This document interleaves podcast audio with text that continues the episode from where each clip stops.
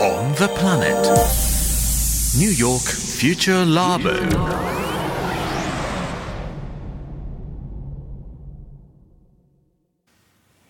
綿谷エリナのオンザプラネット。この時間はニューヨークフューチャーラボミレニアル Z 世代研究所です。Hi, I'm Shanshan. Hi, I'm Hikaru. Hi, I'm Ikwa. Hi, I'm Mary. Hey, I'm Kenju. I'm Noah, and welcome to New York Future Lab 2022. 今夜もニューヨーク在住のジャーナリストでミレニアル世代と Z 世代評論家シェリーめぐみさんと電話がつながっています。シェリーさん、エリーさん、こんばんは。こんばんは。さあ、エリーさんね、ニはいューヨーク州では、今日というか、つい先ほどなんですけど、飲食店などすべての事業所でマスク着用義務を解除しました。お、そうなんですか。もうマスもうマスクしなくてレストラン行けるんですよ。へえ。それはまたどうしてそういう風になったんですか？感。染減少してるからっていうことで、もう他の州でもね、そういう動きがどんどん出てきてるので、うんまあ、もうニューヨーク州もってことで、もうとにかくニューノーマルに向けて加速がついているというか、もうそろそろ本当にニューノーマルにしないと、もういろんなことが、学校とかね、はい。経済とかがもう立ち行かないから、もう早くしようみたいな動きがすごく強くなってるわけなんです。と言ってもね、まだニューヨーク州、1日の感染者6000人ぐらいいるんですよ。はい。でも、それでも、もう、そうし踏み。切ったと。踏み切ったんですよ。まあ、あの市はね、ニューヨーク市内、あの中心部ね、はい。独自の条例があって、まだマスク必要なんですよ。ああ、違うんですね。違うんですよ。明日から多分ねすごい混乱、混乱すると思います。ああ、そっか。まあこれに対してもねうんもう早すぎるっていうね、批判もすごくあるわけですよ。と言いつつも、まあ時代が動き出してるかなという感じですね。なんとも言えないですね。でもなんか今日参加しているラボのメンバーが多い感じがして、ちょっと賑やかな感じがしてて嬉しい気持ちもあったんですけど。ね、ねまあ、みんなやっぱり元気になってね、戻ってきてるかなっていう感じはしますよね。はい。で、今日はどんな話題ですか？はい、えー今月はね、もうテックマンス、テック月間ということで、今、ホットな NFT からうんメタバースまで、まあ、最新のテクノロジーと Z 世代が実際どう付き合ってるかっていうのがテーマなんですが、今週もね、先週に引き続き NFT、はい。非代替性トークンって、うんまあ、難しそうな名前ですけど、えーこれについてデジタルアーティストで自身も NFT アートを今制作中の賢治を中心に教えてもらいます。はい。で NFT が何かは、まあ、先週ねちょっと教えてもらいましたね、えーうんまあ、NFT コピーされやすくて違法に取引しやすされやすいデジタルアートなんかにブロックチェーン技術で固有のトークンと呼ばれる情報を与えることで、まあ、それがオリジナルかどうか誰が所有しているかどうかが分かると、うん。えーそういう NFT をラボのみんながどう受け止めているのかまずノエから。What I don't get though is some NFTs, just frankly speaking, are like not aesthetically visually appealing, and they'll still Yeah. go for like 30k. 僕がよくわからないのは、はっきり言ってアートとしての魅力が全然ない NFT が300万円とかで売られていること。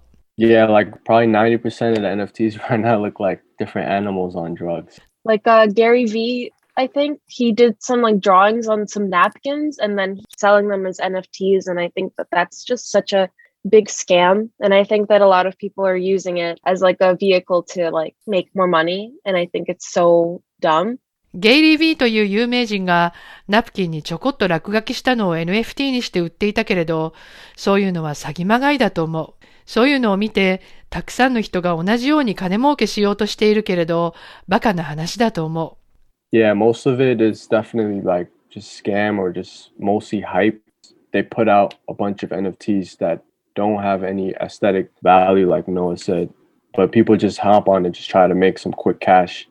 今はほとんどが詐欺かハイプで、アートとしての価値のないものばかり。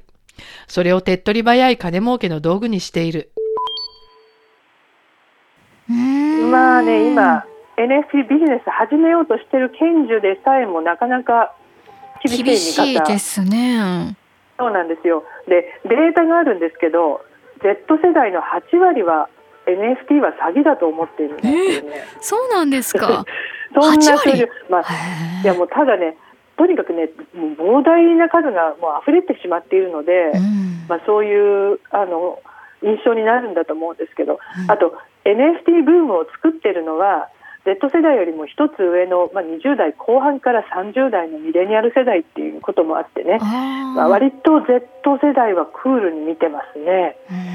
でまあ、先週もお伝えしたように先月1ヶ月だけで NFT の売上総額が7000億円っていうねもうなんだかよくわからない世界ですよね。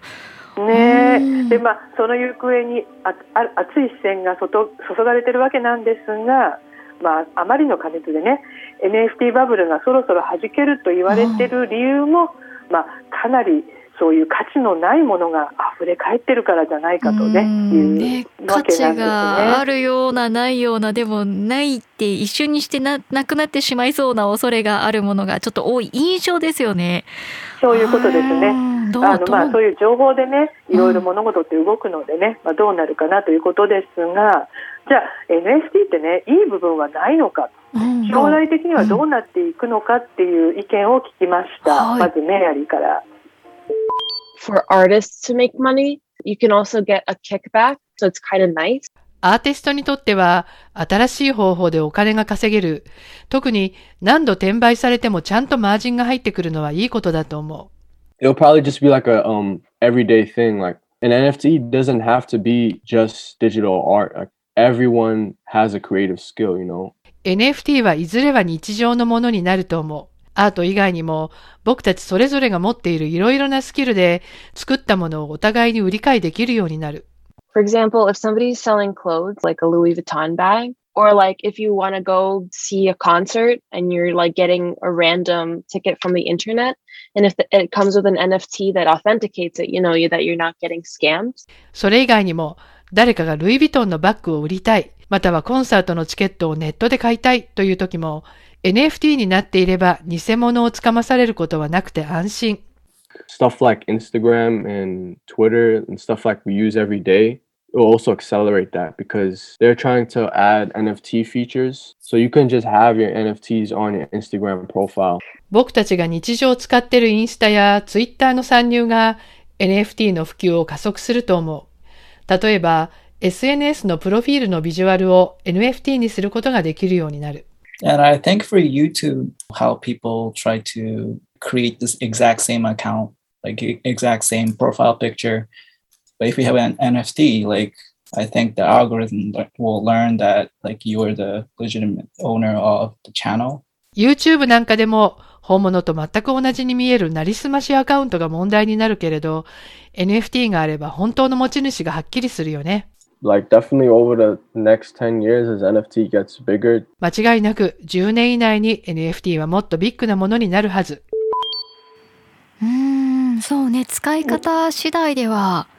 そうなかなか、まあ、あのこうやって聞いてるとなんか悪くないじゃんっていう感じがうん。していて、あの多分だから今がね今がとにかく始まったばっかりでもういろんなものがガラクタっぽいものも溢れてるっていうのがねそれが良くないって思ってるけど NFT 自体に関しては結構みんなやっぱりポジティブにねうん考えてるっていうことだと思うんですよ。技術に関してはね。うんね、そうそうそうそう。ちなみにね、ツイッターでは先月から自分のプロファプロフィールを NFT 化できるようにえーなったんですよ。知らなかった。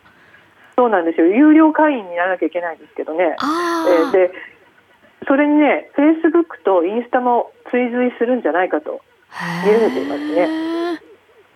ね、であと面白いのはコンサートのチケットね、あの出てきましたけどインタビューね、はい、うん全米最大の音楽フェスのコーチェラって有名ですね、はい。日本でもね知ってる方多いと思うけど、うん。このコーチェラが終身会員チケットっていうのをねうん。限定10枚で売り限定出して、10枚？すごい。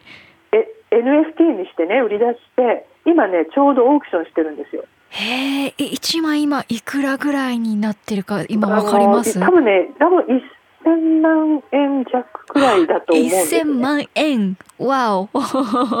でもでもなんか終身会員だとねどうなんですかねやっぱり高いですよね。まあまあ私はちょっと手が出ないけどでも価値があると思って買う人はまあいそうな金額なのかなわわからない。そうですえね。ーでもそれもねね本物ということが証明できるから。あコンサートのチケットはいいですよねそうやってこう、あの不当に高い値段で売りつけたりする人がなくなればねねそうですよね。もうあの高いだけならいいんだけど行ってみたら偽物で入れないそれとかね本当にそれは一番困る。うん。ね、まあそういう意味では NFT が日常になるのももうすぐかなというね、うん。感じがするんですけど、その NFT と切っても切れないものといえばメタバースなんですね。ね、であの参入したフェイスブック、まあ、今メタの株の下落なんかも大ニュースになってますけど すごかったですね。はい。ねまあ、突然世の中の話題になってるメタバースについて来週はおしゃべりしたいと思います。はい、楽しみにしてますあ。りがとうございます。はい。で、あとセリーさん、そうそう、あの今週久々にミレニアル世代 Z 世代研究所とプレジデントオンラインのコラボ記事が出ているそうで。そうなんですよ、うん今アメリカの10代の間ではフェイスブック離れそしてうん。インスタ離れも始まっているっていう内容でね、へえ、はい。インスタも。えーちょそうなんですよ、まあ、それについて、ね、みんなで話しているのも記事になっているのでぜひアクセスしてみてください。はーい、じゃあそちらもリンクとかツイッターの方かな？に貼れたら貼っておきます。そして、はい、お願いします。はい。そしてね、ニューヨークフューチャーラボの新しいウェブサイト、先週もお伝えしましたけど、こちらもぜひチェックしてみてください。URL は ny-future-labo ということで、こちらも番組サイトの方に貼っておきますね。いや、シリーさん、今週もありがとうございました。ニューヨークフューチャーラボ、次回もお楽しみに。